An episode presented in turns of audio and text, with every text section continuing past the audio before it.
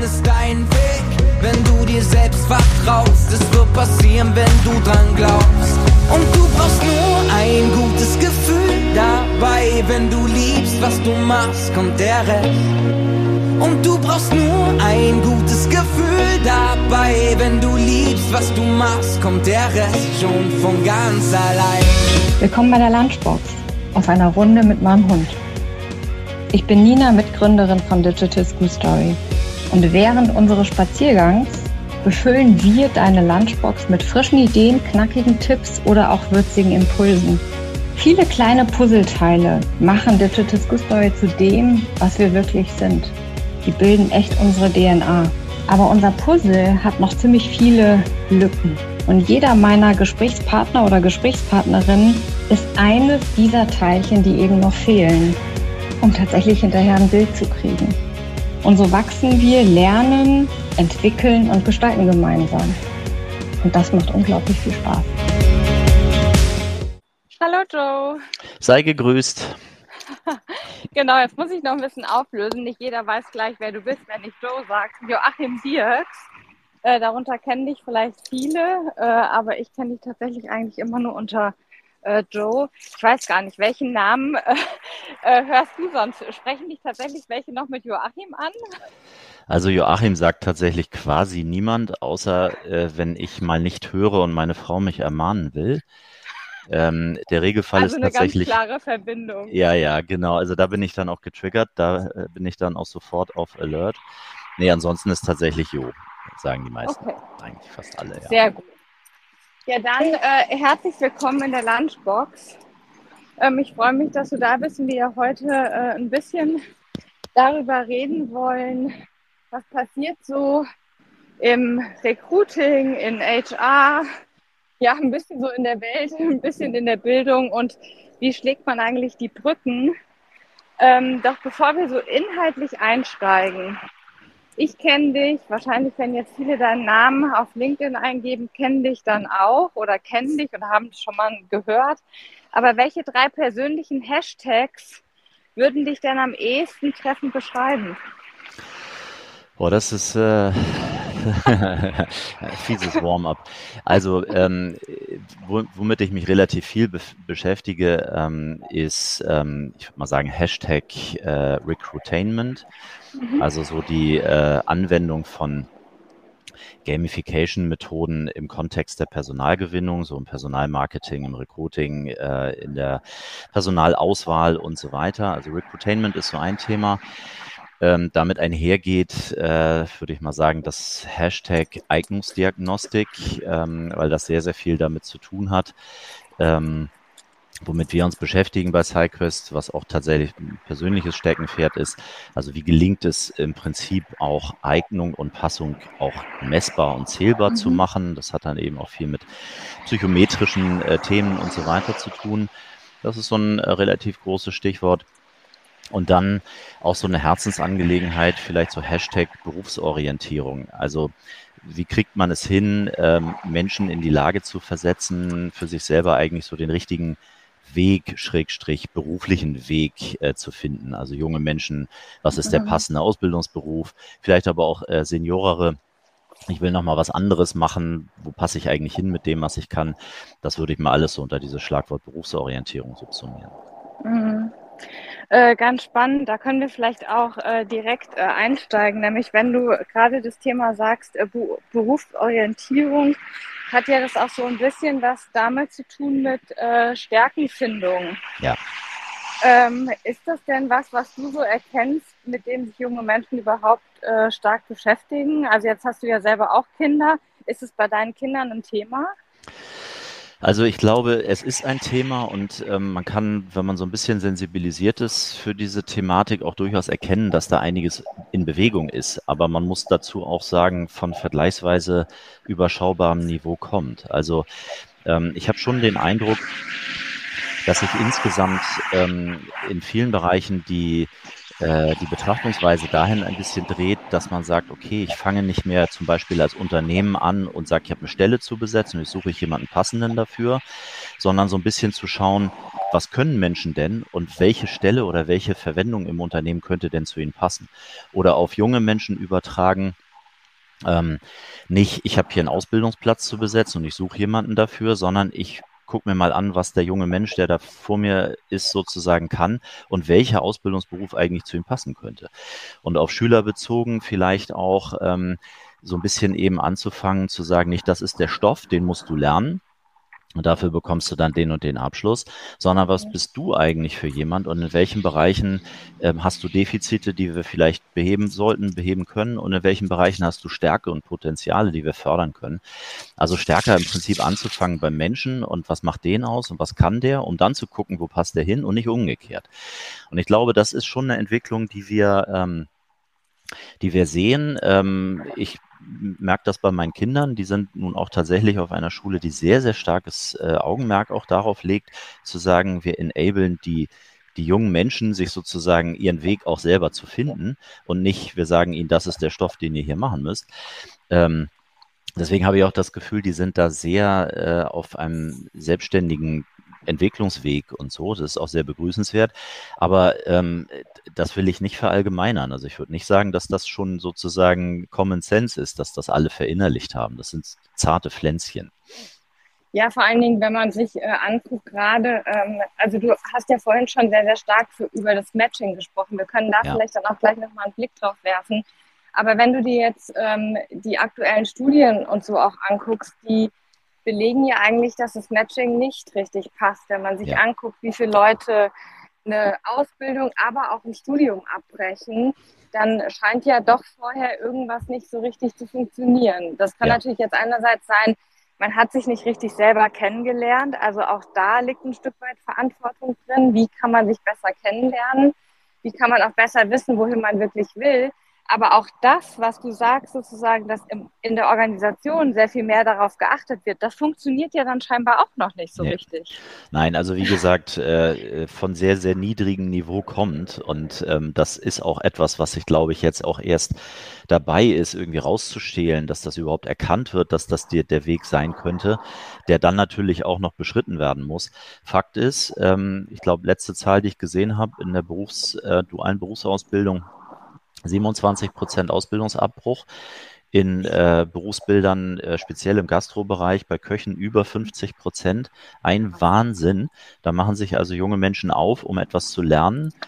Ähm, und mehr als die Hälfte davon stellt dann irgendwann unterwegs fest, öh, war falsch. Ich, ich hau in den Sack. So. Ähm, ja.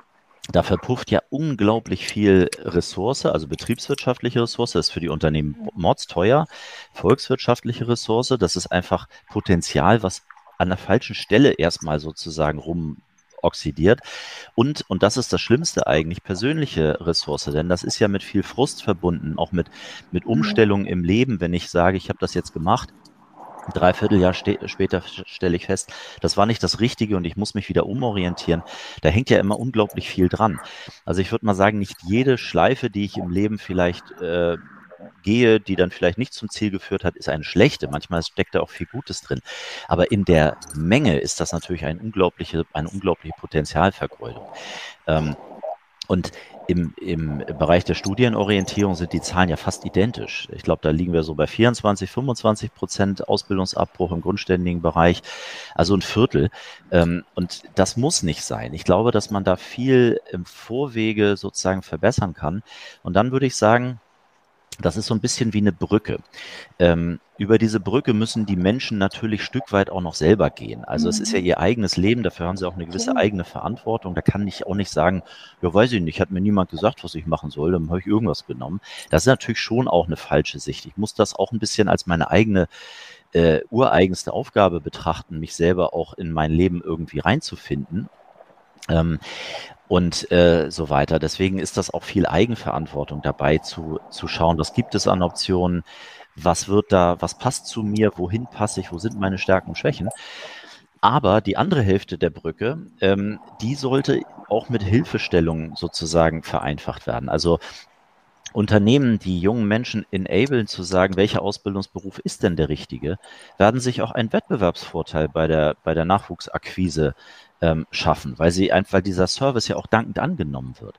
Hochschulen, die helfen zu sagen, das ist nicht der richtige Studiengang für dich, dieser könnte besser passen, werden ähm, mit höherer Wahrscheinlichkeit ähm, passende Studierende attrahieren und ähm, wahrscheinlich auch weniger Studienabbruch haben und so weiter. Also es ist ein Geben und ein Nehmen ähm, und äh, da ist von beiden Seiten noch, glaube ich, unheimlich viel zu tun. Aber das Ziel sollte klar sein, ne? dass man einfach so diese Erwartungsklarheit erhöht, dass man mehr auch in, was passt zu mir, wo gehöre ich eigentlich hin, ähm, wie finde ich das eigentlich raus und so, dass man mhm. in diesen Dim Dimensionen stärker denkt. Und jetzt das ist immer relativ stark geframed mit der Thematik, wie finden junge Menschen eigentlich den Einstieg. Da ist ja. immer so naheliegend, ne? so ja, Schule und was kommt danach und so, ja, da findet dann Berufs- und Studienorientierung statt. Aber ähm, das ist ja ein Thema, das betrifft ja mittlerweile äh, viel weitere Teile der, der mhm. Bevölkerung. Äh, das Thema Quereinstieg, über das dann auch viel so im Recruiting äh, gesprochen wird, wenn jetzt jemand, keine Ahnung, 50 ist, dann hat er ja noch 15, vielleicht 20 Jahre, ähm, die er beruflich auch, auch schaffen will. Und vielleicht will er was anderes machen. Aber er hat keinen Go-To-Point zu sagen, was kann ich denn? Wo passe ich denn hin? Ja. Ne, der, der kann höchstens sozusagen seinen eigenen Referenzrahmen, was er vielleicht schon 20 Jahre gemacht hat, irgendwie so ein bisschen einschätzen. Aber dass er vielleicht mit den Fähigkeiten und Potenzialen in einer völlig anderen Branche, beim völlig anderen Unternehmen, vielleicht genauso glücklich oder glücklicher wird oder seine, seine Stärken auch einbringen kann, das weiß so jemand nicht. Und woher soll er es wissen und wie soll er es rausfinden? Und da muss auch noch viel, viel mehr passieren, weil das wird nicht von alleine passieren, zu sagen, hier Quereinstieg löst unser Arbeitskräftemangelproblem. Ja. Ähm, bin ich genau bei dir. Nur wenn du jetzt quasi mit Menschen redest, die sich eben auch beruflich verändern wollen, also gehen wir jetzt mal tatsächlich zu Menschen, die schon in einem äh, Job eigentlich gesettelt sind, da vielleicht aber unglücklich sind äh, und gerne wirklich auch eine Branche wechseln, dann klingt es jetzt so einfach mit, man kann irgendwie ähm, das tun. Tatsächlich ist aber doch das, was man im Gespräch oder also ich mit Freunden oder auch mit äh, Kollegen, Kolleginnen höre, dann ist es eben doch nicht so einfach, weil dann wird darauf geguckt, dann heißt es am Ende, ähm, ist das Gehalt denn so passend, was du vorher hattest, das, was wir auch zahlen wollen? Also da gibt es so viele Dinge, die herangeführt werden, statt tatsächlich auf den Mensch mit einer Fähigkeit vielleicht ja. zu gucken. Ähm, glaubst du nicht auch, dass seitens der Unternehmen da noch sehr viel mehr oder sehr viel stärker Dinge abgebaut werden müssen, um wirklich diese Öffnung hinzukriegen? Ja, total. Also äh, ich meine, das Thema, ähm, was sich da ja sozusagen direkt anschließt, das Stichwort Altersdiskriminierung in der im Recruiting mhm. sozusagen, mhm. oder Diskriminierung klingt dann schon so justiziabel. Ich würde es mal vielleicht eher so Altersstigmatisierung nennen. Ähm, das ist ja so ein Klassiker gewesen. Der ist äh, 50 zu alt. Und dann denkt man, Moment mal, Leute, auf was für einen Zeithorizont rekrutiert ihr denn? Durchschnittlich verweilen die Menschen vier Jahre in ihrem Job.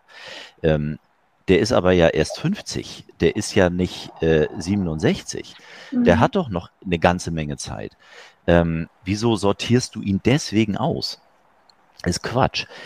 Ähm, wird aber vielfach noch praktiziert. Dann natürlich auch, wie erkenne ich denn überhaupt, ähm, dass jemand das vielleicht noch nicht 20 Jahre gemacht hat, was er in diesem Job jetzt machen soll und können soll, ähm, aber es machen kann. Potenzial ist ja nicht, was jemand kann, sondern was jemand können kann. Wie erkenne mhm. ich das eigentlich? Wie kann ich denn herausfinden, dass jemand, der, keine Ahnung, vorher Kfz-Mechatroniker war, vielleicht wunderbar ein äh, Kundenberater in der Versicherung ist, weil der sich vielleicht eben mit Schadensfällen an Auto super auskennt ähm, aber diesen Transfer, den, den kriegen beide Seiten gar nicht hin im Kopf, zu sagen, es könnte ein Potenzialaspekt sein, der auch Passung beinhaltet. Und da mhm. muss, da gebe ich dir vollkommen recht, da muss auch noch ganz, ganz, ganz, ganz viel passieren. Ich erlebe auch viele Unternehmen, die über Arbeitskräftemangel jammern. Oh, unsere Bewerberzahlen gehen runter und das wird so schwierig und so. Und dann guckt man sich an, wie sie rekrutieren und dann wird da immer noch gesagt, der muss aber das alles können, der muss folgende Abschlüsse haben, der muss schon 15 Jahre in was ähnlichem gearbeitet haben, alle anderen sind für uns nicht interessant. Und da mhm. rauscht so viel auch Passungspotenzial einfach sozusagen ungesehen durch. In der Diagnostik nennen wir das dann sozusagen Beta-Fehler, ne, Auswahlfehler zweiter mhm. Art. Ja. Ähm, das, das, ist immer so die unangenehmere, der unangenehmere Auswahlfehler, weil man weiß, es gibt ihn, aber man sieht ihn nicht. Ähm, und äh, wenn man da sozusagen einfach mal stärker auch schauen würde, wie können wir denn mal Potenzialerkennung verbessern? Wie können wir denn schauen, dass jemand auch, der das noch nicht gemacht hat, es aber können kann? Die fachlichen Dinge, die bringen wir ihnen in sechs Monaten bei. Ähm, aber das, was er dafür an Voraussetzungen mitbringen muss, das hat der. Aber wie erkennt man das? Da ist noch unglaublich viel zu, zu machen. Ich mhm. sage nur, ich, ich bin da so ein bisschen optimistisch, weil ich so auch in Indikatoren sehe, wo so zarte Pflänzchen am Entstehen sind, was dann so unter diesem äh, Schlagwort ähm, auch Skill-Management und so weiter jetzt in Unternehmen aufkommt, eben einfach auch zu sagen, was haben wir denn hier schon an Kenntnissen? Wo können wir denn vielleicht Menschen, die wir suchen, auch im Unternehmen finden, weil wir sie schon haben? Ähm, wie können wir das systematischer sichtbar machen? Und auch im Recruiting wird so ein bisschen stärker in diese Richtung jetzt äh, äh, agiert. Ähm, aber wie gesagt, von, von wirklich sehr, sehr, sehr, sehr niedrigem Niveau kommt und leider auch nicht wegen höherer Einsicht. So, jetzt haben wir verstanden, dass das besser ist mhm. und deswegen machen wir das, sondern, sondern wegen schierer Not. Ähm, weil das mit dem Rekrutieren so schwierig geworden ist und weil wir ja auch so große Arbeitskräftemangelthematiken haben und über die nächsten 10, 15 Jahre ja noch viel, viel dramatischer bekommen werden. Ähm, deswegen bewegt man sich jetzt. Am Ende mir wurscht, warum. Hauptsache es geht in die richtige Richtung, mhm. aber ähm, da stehen wir, glaube ich, so aus meiner Beobachtung im Moment. Dann ist es ja so eines der Themen in Sachen äh, ähm, Re- und Upskilling, sowas, ja. worüber wir auch ganz viel im Moment reden und hören und was ja irgendwie stattfinden soll. Ähm, da geht es ja auch mit um das Sichtbarmachen oder das Ausbilden auch von Kompetenzen. Ja. Wie nimmst du denn das wahr, dass tatsächlich das äh, auch gemacht wird und dann auch darüber neu besetzt wird in mhm. Organisationen? Weil häufig ist es ja dann doch so, dann würde man jemanden entwickeln und dann gibt es am Ende vielleicht das Argument, naja, aber dir fehlt die Perspektive von außen. Mhm. Ja, also dieses Thema Re- und Upskilling ähm, wird momentan relativ stark bemüht. Ähm, auch so dieses Schlagwort Retention ist das neue Recruiting. Also wenn wir Mitarbeiter länger halten und sie entwickeln, dann müssen wir nicht mehr so oft und so viel rekrutieren vorne. Ähm, ist ja auch so eine frappierend naheliegende Logik. Ähm, das ist ein absolut richtiger Gedanke. Ähm, er wird manchmal noch momentan aus meiner Sicht viel zu vereinfacht, ähm, äh, ich sag mal, formuliert. Weil ich kann nicht sagen, ich äh, nehme jetzt im Recruiting jeden, weil dann wird das im Re- und Upskilling schon wieder gerade gebogen. Das wird auch nicht funktionieren. Also ich muss im Recruiting trotzdem genauso gut hinschauen, ob jemand überhaupt Potenzial hat, was dann re- und upgeskillt werden kann. Und ich muss auch eigentlich hinschauen, in welchen Bereichen muss denn jemand re- und upgeskillt werden. Also fähig muss er sein und er muss eben auch identifiziert sein, wo eigentlich die Lücken sind oder die Potenziale, die man dann ausbauen kann. Also nur zu sagen, ähm, wir lösen das Problem, indem wir einfach sagen, dann macht das jetzt Re- und Upskilling. Das ist ein bisschen einfach gedacht. Und dann kommt noch hinzu, dass ähm, Re- und Upskilling ja eine Disziplin der Personalentwicklung ist. Ähm, und Recruiting ist ein Teilbereich der Personalgewinnung. Normalerweise, wenn man das sozusagen in einem Atemzug sagt, ne, Retention ist das neue Recruiting, dann mhm. muss man diese Dinge ja zusammen denken und auch zusammen organisieren in den Unternehmen. Und das ist bei weitem nicht der Fall. Personalgewinnung ist die eine Disziplin, das sind die Kollegen dort. Und Personalentwicklung zusammenhängen mit Organisationsentwicklung. Das ist ein völlig anderer Bereich der, der, des HR. Das sind die Kollegen dort hinten. Die reden aber gar nicht miteinander und die haben auch keine miteinander verzahnten Prozesse. Ähm, und das muss natürlich passieren, weil ansonsten kannst du mit Retention nichts retten, was im Recruiting schiefläuft und umgekehrt.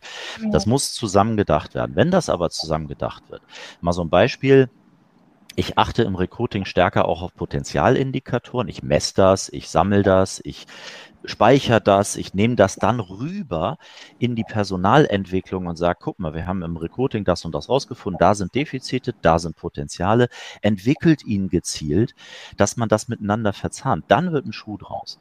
Aber da muss natürlich dann eben auch ähm, eine ganze Menge quasi organisatorisch für vorgesehen werden. Jetzt hast du da schon ganz viele Einblicke gegeben, was es braucht. Aber welche, welche Änderungen müssen denn tatsächlich, ja, also diese, diese Abteilung eigentlich selber vollziehen? So im Moment nimmt man sie ja sehr verwaltend äh, wahr. Und du siehst schon, ich drücke mich so ein bisschen mhm. um diesen Begriff tatsächlich rum. Also HR möchte keiner mehr hören, People ist irgendwie dauernd äh, im, äh, in aller Munde äh, irgendwie, es gibt auch so nicht was Richtiges, womit man sich so einfach so jetzt sagen kann, so das meine ich und darum geht's. Und äh, wir haben irgendwie immer neue Wörter, die was Neues umschreiben sollen, aber keine richtige, echte Wandlung, mhm. weil auch jetzt in Sachen Corona wäre das ja eine riesige Chance gewesen, ja. in, äh, hier reinzugehen und zu sagen, wir wandeln, wir machen Prozesse anders, äh, wir verschmelzen Dinge besser miteinander. Aber das lässt ja immer noch auf sich warten, oder? Ja, also ich sag mal klar, Worte machen auch Entwicklung. Ähm, wenn ich Dinge anders frame, dann löse ich damit wahrscheinlich auch ein Stück weit was aus. Ähm, manchmal ist es aber eben auch reine Plakette drauf, wenn sind jetzt People and Color und nicht mehr Human Resources. Mhm. Ähm, drin ist aber die gleiche Schokolade. Ähm, das, ja, also ein bisschen was löst das natürlich aus und es drückt auch aus, dass da sozusagen sich ein Kopf gemacht wird, um wie müsste es denn sozusagen sich auch verändern. Aber ich gebe dir recht, da ist unglaublich viel Strecke noch zu gehen. Ich glaube, dass man die die Auswirkungen der Pandemie auf, wie arbeiten wir in der Zukunft, die wird man jetzt auch noch nicht wirklich bewerten können. Also äh, das ist ja jetzt auch im Prinzip gerade erst gewesen, beziehungsweise vielleicht ist es ja noch gar nicht vorbei. Mhm. Wir haben momentan wieder ein paar mhm. Corona-Fälle um uns rum, aber ganz schön viele. Ganz schön viele ähm, aber das Leben bleibt deswegen nicht mehr stehen. Aber was das auswirkt in Bezug auf, wie arbeiten wir, ne? also diese Diskussion, äh, Remote Work, Home Office, jetzt alle wieder zurück. Mhm. Das schwappt ja im Moment noch wild ausschlagend in Pendelform in die eine und in die andere Richtung.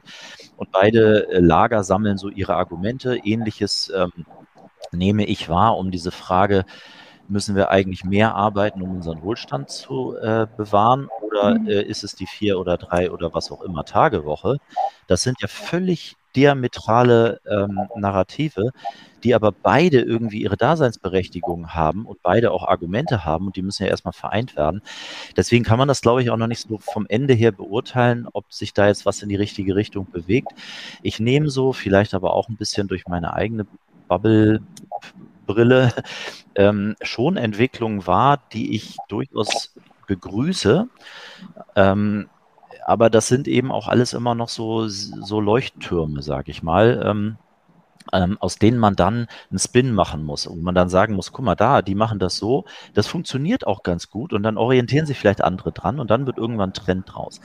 Ich gebe mal so ein Beispiel. Ähm, wir haben äh, jetzt, das ist auch noch sehr, sehr frisch, das ist jetzt im, im Sommer erst quasi gestartet, den ähm, den Recruiting-Prozess bei der Deutschen Telekom ähm, für Auszubildende und Dualstudierende, den haben wir ähm, gemeinsam mit dem Unternehmen komplett verändert. Früher war es so, man hat sich auf einen Ausbildungsberuf beworben, dann hat man den Auswahlprozess des Unternehmens durchlaufen und dann stand am Schluss, du hast diesen Ausbildungsjob jetzt oder kriegst eine Absage. Ähm, und jetzt ist es so, jetzt bewirbt man sich nicht mehr auf einen Ausbildungsjob, sondern man bewirbt sich beim Unternehmen. Und dann durchläuft man verschiedene diagnostische Potenzialerkennungsverfahren und dann setzt das Unternehmen sich mit mir als Bewerber gemeinsam hin und sagt, zu welchem Ausbildungsberuf würde es du denn wahrscheinlich am besten passen? Und dann wird das sozusagen eher berufsberatend gemacht. Und das ist natürlich genau diese Umdrehung von nicht, die Stelle und was wir zu besetzen haben, ist Ausgangspunkt der Überlegung, sondern der Mensch und was kann der oder was kann der können und wo passt der hin? Und das Unternehmen hilft dabei. Also es ist kein wirkliches, also es ist kein Selektieren mehr im Sinne von auch, wir wählen aus und sagen ganz vielen ab, sondern es ist eher ein Orientierung geben. Ähm, und damit macht man sich ja auch als Unternehmenssicht diesen, diesen Trichter oben viel breiter wieder, weil du musst ja noch gar nicht orientiert sein, auf welchen Ausbildungsberufe bewerbe ich mich jetzt, sondern erstmal nur, ich bewerbe mich beim Unternehmen und dann gucken wir, wo ich eigentlich hinpasse. Und das meine ich damit. Das sind so, da gibt es so ein paar mehr Beispiele auch, ähm, die ich da so sehe im Markt, wo in diese Richtung gedacht wird. Ähm, und das, glaube ich, wird sozusagen das vorwegnehmen, wo es hingehen sollte, damit wir ähm, damit wir an der Stelle dieses Matching, dieses Zueinanderfinden auch, auch verbessert bekommen. Und vielleicht irgendwann nicht mehr 27 Prozent Abbruch haben, sondern vielleicht mhm. nur noch 22 oder so. Immer noch mhm. hoch genug, aber diese 5 Prozent wären ja schon volkswirtschaftlich betrachtet Milliardenbeträge. Ne? Also das sind ja keine Peanuts. Ähm, ich finde es ganz spannend, was du da erzählst, nämlich äh, auch im Sinne ähm, des Thema Berufsorientierung. Dann würde das aber in Konsequenz bedeuten, nach welchen Kriterien sprechen Sie dann mit Menschen? Also nach Fähigkeiten, die Sie ganz konkret suchen und die Menschen dann mitbringen? Oder wie muss man sich das genau vorstellen? Also ich glaube, ähm, Fähigkeiten sind ja eher Ausdruck von gelerntem und umgesetztem Potenzial. Deswegen glaube ich, wird man sehr, sehr viel stärker ähm, wegkommen von, von dieser qualifikatorischen Passung. Was kann jemand schon? Hin zu der Potenzialbetrachtung. Was kann jemand können? Das kann er heute noch nicht, aber er bringt die Voraussetzung mit, das morgen können zu können. So. Ähm, mhm. Und deswegen äh, dann eben auch stärker sozusagen im Kennenlernprozess darauf zu achten, dass diese Potenzialmerkmale da sind. Das sind ja so Dinge wie motivationale Themen, ähm, auch ähm, kognitive Fähigkeiten, sich Dinge drauf zu schaffen, also Probleme zu lösen, die ich aber noch nicht kannte vorher. Ähm, das kann man sozusagen auch schon vor, vorab sozusagen mal, mal ausleuchten, um dann zu gucken, wo passt denn diese Person hin. Ähm, also Potenzial ist das eine und das andere sind dann auch wirklich so Passungsmerkmale im Sinne von auch Wertepassung ähm, mhm. dass man auch mhm. schaut, ähm, nicht kann ich den Job fachlich vielleicht irgendwann können, sondern will ich den auch in diesem Unternehmen ausüben? Ähm, mhm. Fühle ich mich da wohl? Habe ich da auch eine, ich sag mal, eine gewisse äh, Passung, eine gewisse Freude also dran hinzugehen. Ja, das sind total weiche Faktoren. Also zu sagen, ich, ich, ich verbringe da ja einen beträchtlichen Teil meiner Wachzeit mit Arbeit. Ähm, und das möchte ich nicht mehr nur tun zum Broterwerb, sondern da sind ja auch Menschen um mich rum und das, da geht es auch um Dinge, die dieses Unternehmen tut. Und die möchte ich, dass die halbwegs zu mir passen. Das ist natürlich kein, äh, kein, das ist immer noch Arbeiten gehen. Das ist jetzt nicht reine Freizeitvergnügen ähm, und Spaßempfindung, aber dass man zumindest sagt, ich möchte das tun in einem Umfeld, wo ich mich zugehörig fühle. Also auch diese Punkte werden eine viel, viel größere Rolle spielen. Und auch die kann man schon im Kontext der Personalgewinnung und bei diesem Zueinanderfinden stärker in den Mittelpunkt stellen und sagen, guck mal, wir als Unternehmen, bei uns ist es so, das ist unsere Kultur, so gehen wir hier miteinander um. Und du, äh, liebe Person, strebst nach folgendem Werten, Kulturpassung und so weiter. Und wenn das halbwegs zueinander passt, dann werden wir mit höherer Wahrscheinlich auch, äh, Wahrscheinlichkeit auch glücklich miteinander. Und das zahlt dann natürlich wiederum direkt auf dieses Retention-Thema ein, ne? weil mhm. jemand, der sich mhm. zugehörig mhm. fühlt, der ist nicht so schnell wieder weg. Der bleibt länger. Also Beziehungen, die funktionieren, halten länger, ist so. Ähm, also man kann dann vielleicht doch wieder dahin kommen, dass man länger in der Organisation bleibt.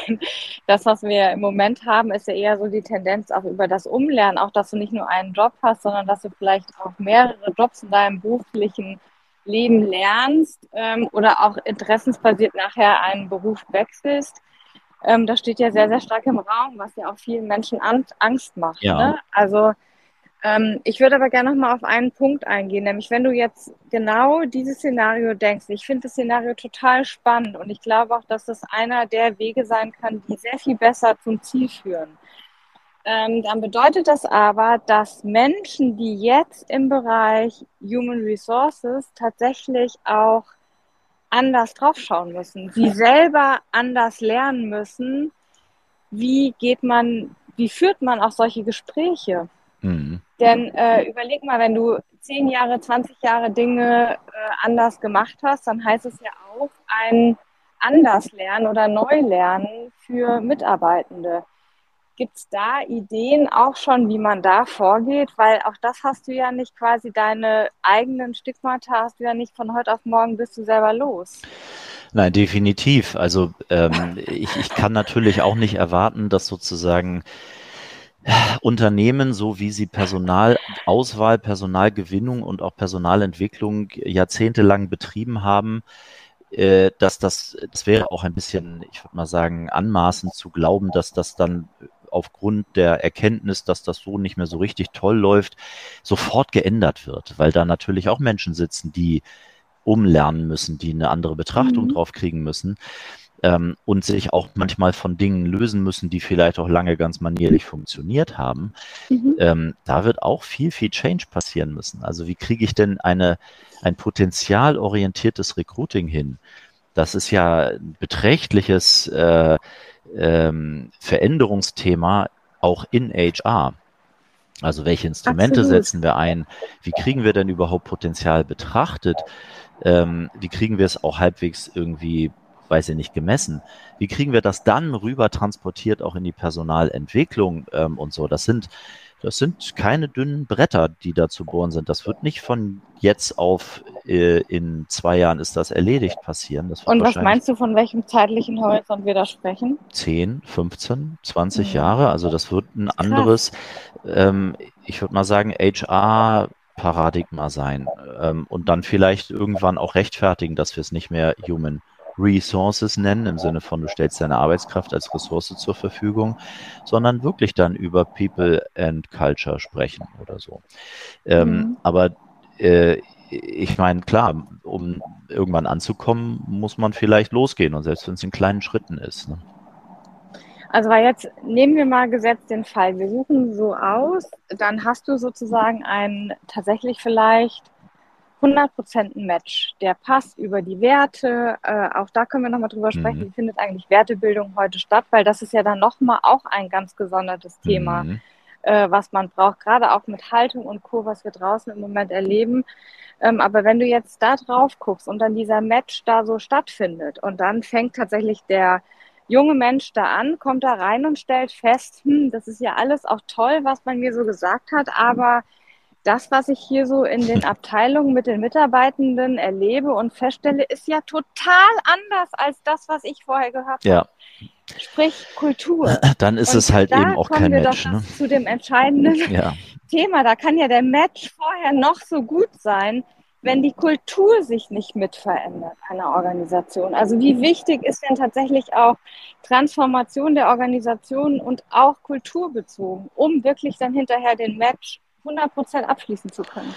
Ja, ich, ich würde mal sagen, dann ist es auch kein Match. Also was nichts bringt, ist zu sagen, wir, wir, äh, wir stellen da jetzt irgendein Bild ins Schaufenster, ähm, jemand fühlt sich davon angelockt, kauft das Produkt und ist dann total enttäuscht, weil es überhaupt nicht das ist, was er sich darunter vorgestellt hat. Ähm, das ist so ein bisschen so ein Garbage-in, Garbage-out-Thema. Leider ist Personalgewinnung viel zu lange so gemacht worden. Auch unter dem Schlagwort Employer Branding verstehen immer noch viel zu viele, was völlig falsch ist. Ähm, da wird dann nämlich oft drunter verstanden, dass ich meinen Arbeitgeber möglichst attraktiv darstellen soll, mhm. im Sinne von, bei uns ist alles super. Hier regnet es den ganzen Tag 5-Euro-Scheine von der Decke. Lieber Kandidat, komm doch bitte. Das ist natürlich Quatsch. Der Begriff Employer Branding kommt daher, Unterscheidung und Unterscheidbarkeit sichtbar zu machen. Also das kommt ja wirklich vom, Brand, vom Branding, ne? vom Brandzeichen, mhm. was dem Vieh hinten auf die Flanke gebrannt wurde, damit die Herde, die sich dann irgendwo da in den Bergen von Montana irgendwann wild durchgemischt hat mit der Herde meines Nachbarn, dass ich meine Viecher noch erkennen kann. Da kommt der Begriff her, mhm. der kommt von Unterscheidbarkeit. Und Employer Branding heißt, Unterscheidbarkeit zu produzieren. Wie sind wir als Arbeitgeber anders als andere Unternehmen, damit wir die, diejenigen, die zu uns passen, anziehen und die, die nicht zu uns passen, woanders hingehen. Und das hat mhm. überhaupt nichts damit zu tun, everybody's darling sein zu wollen. Im Gegenteil. Das hat zur Folge, dass ich die, die wirklich gut zu mir passen, dazu muss ich natürlich als Unternehmen wissen, wie bin ich denn? Das ist auch nochmal eine eigene Baustelle, aber ähm, dass ich die, die möglichst gut zu mir passen, ähm, das auch spürbar und erlebbar machen äh, lasse, was denn passt. Und ähm, die fühlen sich dann angezogen. Und wenn das gelingt, dann werden die auch nicht dieses blaue Wunder im Unternehmen erleben, im Sinne von, da habt ihr mir was völlig anderes versprochen. Weil dann ist es im wahrsten Sinne authentisch. Und der, der Begriff der Authentizität, der ist ja so im, im, in der Personalgewinnung so vor, oh, das ist fast fast 20 Jahre her, das ist so Mitte der Nullerjahre, kam das irgendwie so mit Social Media auf. Wir müssen jetzt authentisch Arbeitgebermarketing machen. Und dann guckt man sich das an und dann denkt man sich, was daran ist denn bitte authentisch? Ähm, ja. Und das, sich, sich ehrlich machen zu sagen, wer ist man als Unternehmen, was ist man aber auch nicht, das ist ein ganz, ganz wichtiger Punkt, weil wenn das gut gelingt, dann ziehe ich auch die richtigen an, dann werde ich die anziehen, die auch zu mir passen und dann werden die auch eben nicht feststellen, hier ist ja alles anders, als ihr es mir versprochen habt, weil ihr mir ja Vorwege sozusagen reinen Wein eingekippt habt. Dann gelingt auch das mit der Retention besser und so. Ähm, da ist auch einiges besser geworden, aber es ist leider nicht gut. Also es, ist, es ist nur besser als ganz katastrophal. Mhm. Also sehr spannend. Und wenn du dir das anguckst, und jetzt haben wir über das in der Organisation gesprochen, wir haben aber auch am Anfang das Thema gehabt, es ist ja auch ein Stück weit Eigenverantwortung von jungen Menschen. Also sich auch ein Stück weit kennenzulernen, sich miteinander, sich ja miteinander oder mit sich selbst ein bisschen auseinanderzusetzen. Ähm, kann man aber auch sagen, da kann was davon stärker in der Schule stattfinden. Mhm. Jetzt hast du eine Schule für deine Kinder, wo das stattfindet. Wie erlebst du das sonst so? Also äh, natürlich muss da auch für junge Menschen an der Stelle in der Schule und durch die Schule was passieren.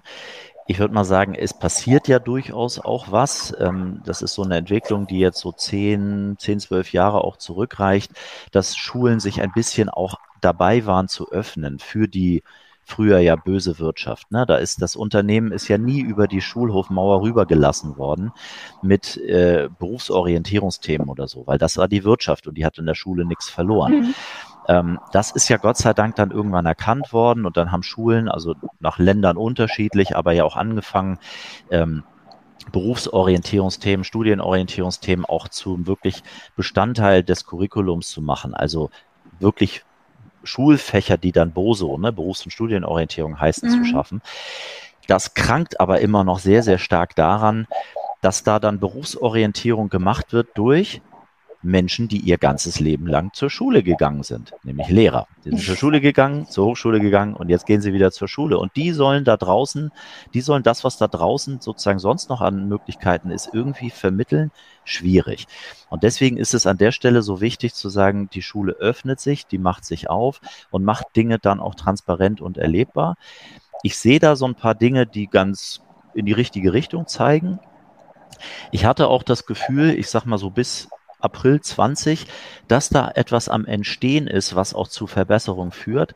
Und dann hat natürlich leider uns jetzt eine Pandemie und drei Jahre äh, Ausnahmezustand wirklich nochmal wieder einen ganz harten Anker reingeworfen, ähm, was insbesondere auf das Thema Tätigkeitsvorschau, Realistic Preview, Berufsorientierung leider sehr, mhm. sehr negativ eingewirkt hat. Ähm, das war nämlich äh, Kontaktbeschränkung. Man konnte kein Praktikum mhm. mehr machen, man konnte auf keine Ausbildungsmesse mehr gehen, man konnte überhaupt keinen Dialog mit Unternehmen führen. Äh, Schule war sogar noch zu, das heißt, da bin ich noch nicht mal hingekommen. Ähm, und dass das nicht geholfen hat, äh, den richtigen Weg für sich zu identifizieren, ist eigentlich sehr naheliegend. Deswegen haben wir da leider jetzt äh, so ein bisschen, ich würde mal sagen, so eine Lost Generation, so drei Jahrgänge, die da wirklich echt gekniffen waren. Ich hoffe, dass das jetzt sozusagen wieder auflebt und ich glaube auch, dass die Unternehmen noch sehr, sehr viel stärker darauf drängen werden, dass auch in Schulen Hilfestellung für was kommt nach der Schule auch geleistet wird. Also die, die Unternehmen und die Hochschulen auch, weil das sind ja die Abnehmer mhm. der, der, der Schulabgänger, ähm, dass, da, dass da viel passieren wird, aber auch passieren muss. Ähm, also das ist ja auch ein Thema, wo wir sehr, sehr stark drauf setzen. Also wie kann man auch mit der Lernmethode von uns, die ja sehr stark kompetenzbildend ist, ähm, in das Thema Berufsorientierung gehen äh, und wie kann man darüber auch gemeinsam lernen und zwar beide Seiten, indem es auch durch unsere Methode am Ende für die Unternehmen ein reales Feedback gibt, ja. dass man äh, direkt gespiegelt bekommt und das eben auch in der Form von äh, einem Kurzvideoformat, was wie so ein TikTok ist. Ja. Und natürlich auch damit nachher zum Lernen äh, genutzt werden kann oder zur Orientierung für die nachfolgenden ja. Ja, Schüler und Schülerinnen, die kommen. Ne? Ihr seid da, also ich sag mal, das, was ihr mit der, äh, mit der, mit den School Stories macht, ähm, das ist ja ein wunderbares Beispiel dafür, wie es gelingt, ähm, in die Schulen zu gehen, aber nicht mit plumper Werbung, hier im Sinne von äh, hier, liebe Schulklasse, ich habe Ausbildungsplätze, kommt doch jetzt mal, bewerbt euch hier, sondern über Inhalt und über Content und über Enabling. Ähm, und wenn dann, wenn ihr dann sowas zum Beispiel mit einem Unternehmen wie Conti zusammen macht, dann hat das Unternehmen natürlich, und das ist auch vollkommen legitim, dabei auch noch eine zweite Agenda, nämlich junge Menschen auch für sich sozusagen vielleicht zu sensibilisieren, dass Conti auch ein Ausbildungsanbieter äh, sein könnte. Aber es kommt über den Inhalt, es kommt über das, wir, wir machen hier gemeinsam ein Medienprojekt. Äh, Projekt. Ihr lernt was, ähm, mhm. ähm, ihr probiert was aus. Und zwar etwas, was eine höchstgradige ähm, Lebens- und Praxisrelevanz hat und nicht mhm. irgendein abstraktes Schulfach ist. Ähm, aber die Schule stellt dafür wiederum den Rahmen bereit, in dem das passiert. Ähm, und die Schule äh, bietet sozusagen auch die Möglichkeit, diese Bühne zu bespielen. Das wäre ja früher völlig undenkbar gewesen. Ne? Mhm. Ne? Das, das, wäre ja sozusagen schon mal gar nicht irgendwie äh, pädagogisch äh, zu, zugelassen worden, dass das passiert. Ja. Deswegen ein sehr, sehr schönes Beispiel dafür, gibt es natürlich auch noch andere, aber das ist so ein Beispiel, wo man sozusagen in die Schule gehen kann, um mit Inhalt für das vorzubereiten, was danach kommt. Ja, vor allen Dingen, ich glaube, was ganz wichtig eben an der Stelle ist, ist auch das Thema äh, Zuhören. Also du hast ja Enabling auch schon gesagt, äh, das ist natürlich auch Chancen, die Unternehmen, Schüler und Schülerinnen hiermit ermöglichen, diese Kompetenzen überhaupt in der Form auszubilden, obwohl sie ja eigentlich in jedem Curriculum mit drinstehen. Ne? Mhm. Also da haben wir die vier Ks, die eigentlich in jedem Fach mit unterrichtet werden sollen, aber wir immer noch sehr stark die Ausrichtung auf Fachwissenvermittlung haben in der Schule und äh, sozusagen mit unserer Methode da nochmal ein stärkerer Fokus auf das Thema ähm, Kompetenzen gelegt wird. Aber das Thema Zuhören, wenn du jetzt ähm, auch in Unternehmen reinhorchst sozusagen, findet das da schon so richtig statt? Also dass man neue Dialogformate braucht, dass eigentlich auch Messe nicht mehr das richtige Format ist, dass man ganz anders ähm, vielleicht ins Gespräch gehen kann mit äh, jungen Menschen und das Zuhören da eines der wichtigsten Bausteine ist, um eigentlich zu lernen, auch was suchen die und wo können wir vielleicht wirklich andocken oder wo müssen wir uns auch verändern? Findet so ein Prozess statt? Nimmst du sowas wahr? Ähm, ja, schon, durchaus. Ähm, aber so ein bisschen wie mit dem eingangs Gesagten, auch von vergleichsweise niedrigem Niveau kommt. Mhm. Ähm, und natürlich gucke ich auch immer ein bisschen durch eine eigene äh, Filterblase, ähm, weil das typischerweise dann ja schon auch so ein bisschen die äh, Personalerkreise sind, die sich auch schon ein bisschen stärker auch auf den Weg gemacht mhm. haben und dann auch interessiert sind, dann Dinge ausprobieren, über diese äh, Lessons learned, über dieses, über die damit gemachten Erfahrungen dann auch wieder berichten, sich wieder andere dann orientieren und so. Ähm, von daher ist das so ein bisschen, ich würde mal sagen, schon eine eingeschränkte äh, äh, Sicht, die ich darauf habe. Aber ich nehme das durchaus wahr, dass die Unternehmen sagen, wir müssen uns da an der Stelle bewegen, wir müssen ähm, Begegnungsformate schaffen. Ähm, wir müssen auch, ich würde mal sagen, Austausch suchen, ähm, um besser zu werden. Und dann hoffentlich dann auch andere damit zu inspirieren. Mhm. Ähm, aber das äh, ist manchmal auch noch so ein bisschen, da kommt es dann so ein bisschen unbeholfen her. Ne? Ich habe dann irgendwo gehört, jemand macht jetzt hier, wir müssen jetzt TikTok machen, um Azubi-Marketing zu machen. Machen wir jetzt auch mal TikTok. Dann guckt man sich die TikToks an und denkt, großer Gott, das ist, ähm, da weiß ich gar nicht, was mein, das will ich meiner Tochter noch nicht mal zeigen, weil die sagt, sag mal, geht's noch? Ähm, aber äh, zumindest sagen wir äh, ist man dann zu, drauf gekommen zu sagen, lass uns doch mal in diese Richtung mal vielleicht mal was ausprobieren, schlauer werden. Und wenn man dann die Zielgruppe noch mit einbezieht, dann wird vielleicht auch langsam Schuh draus und dann bin ich auch sicher, dann wird man auch zählbare Resultate ähm, bekommen. Und das ist dann ja eben einfach auch ein, ein bunter Mix an Dingen, die man tut. Und da würde ich jetzt auch gar nicht sagen, es gibt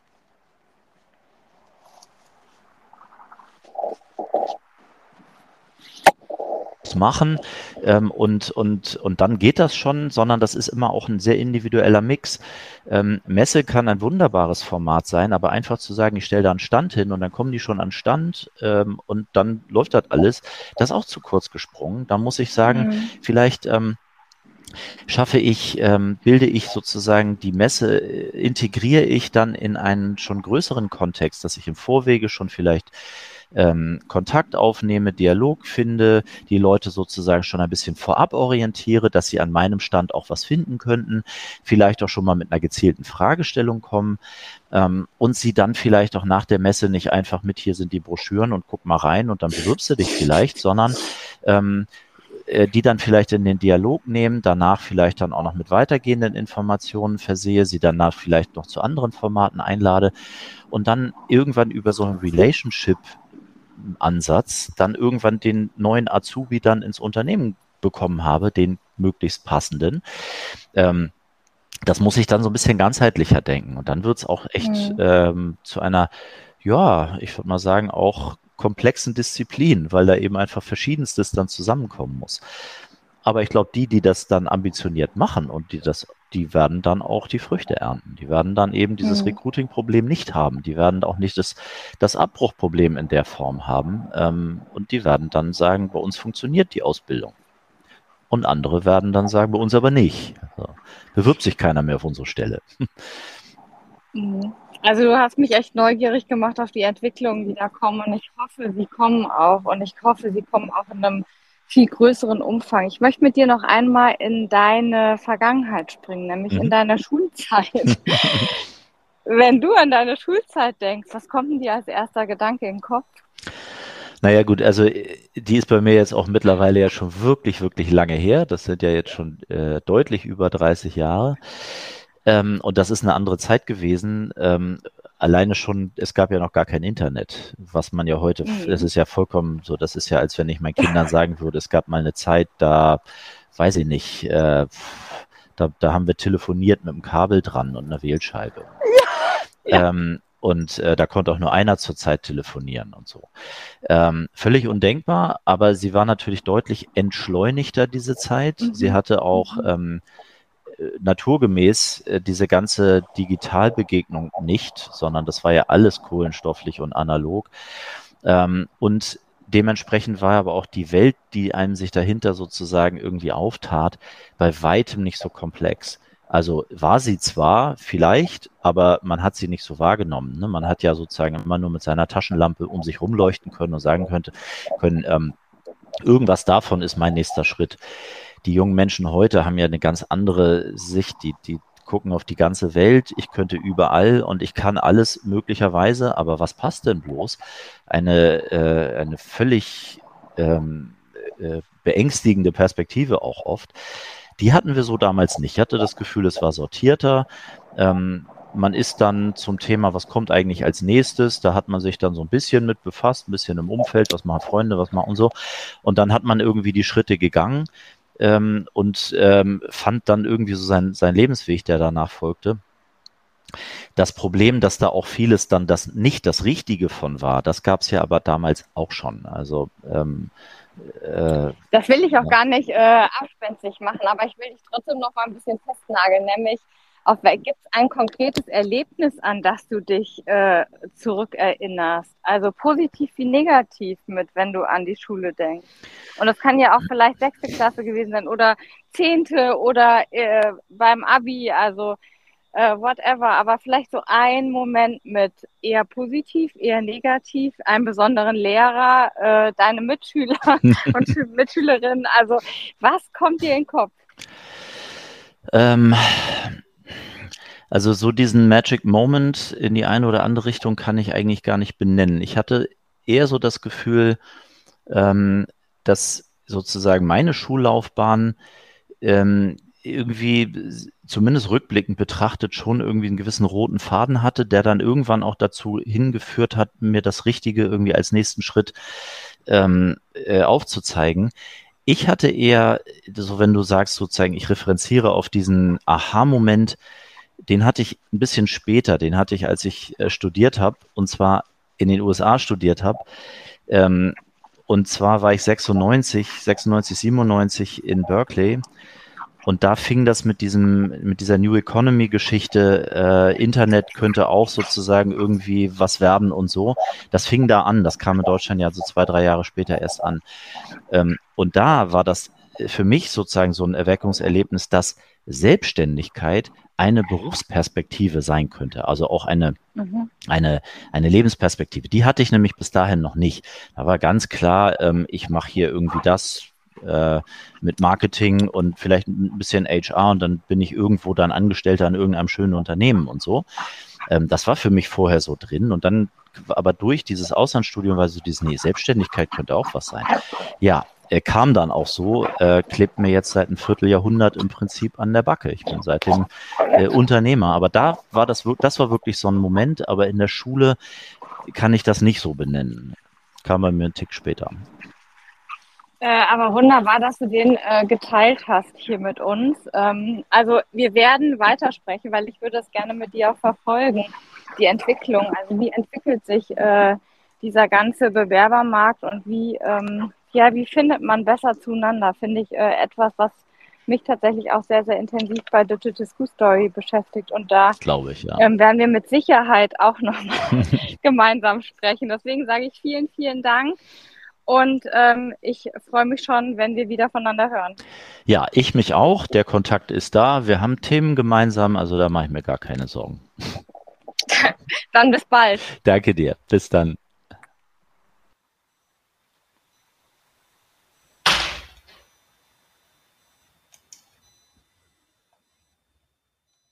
Da steckt etwas in dir, was wie ein Feuer brennt, das sich nicht löschen lässt, sich ausfüllt in jedem Moment. Ob du am Limit lebst, immer aufs Ganze gehst oder dich am wohlsten fühlst, wenn du nicht erste Reihe stehst. Du findest deinen Weg, wenn du dir selbst vertraust. Es wird passieren, wenn du dran glaubst. Und du brauchst nur ein gutes Gefühl dabei, wenn du liebst, was du machst, kommt der Rest. Und du brauchst nur ein gutes Gefühl dabei. Wenn du liebst, was du machst, kommt der Rest schon von ganz allein. Das war die Lunchbox auf einer Runde mit meinem Hund. Viele kleine Puzzleteile machen Digital School Story zu dem, was wir sind. Sie bilden unsere DNA. Doch unser Puzzle hat noch ziemlich viele Lücken und jeder meiner Gesprächspartner oder Gesprächspartnerin ist eines dieser Teilchen, die noch fehlen, um tatsächlich hinterher ein Bild zu kriegen. Wenn du jemanden kennst, der zu unserem Podcast passt oder mit dem ich unbedingt sprechen sollte, dann schreib mir eine Mail an lunchbox at digitalschoolstory.de. Bis zum nächsten Mal.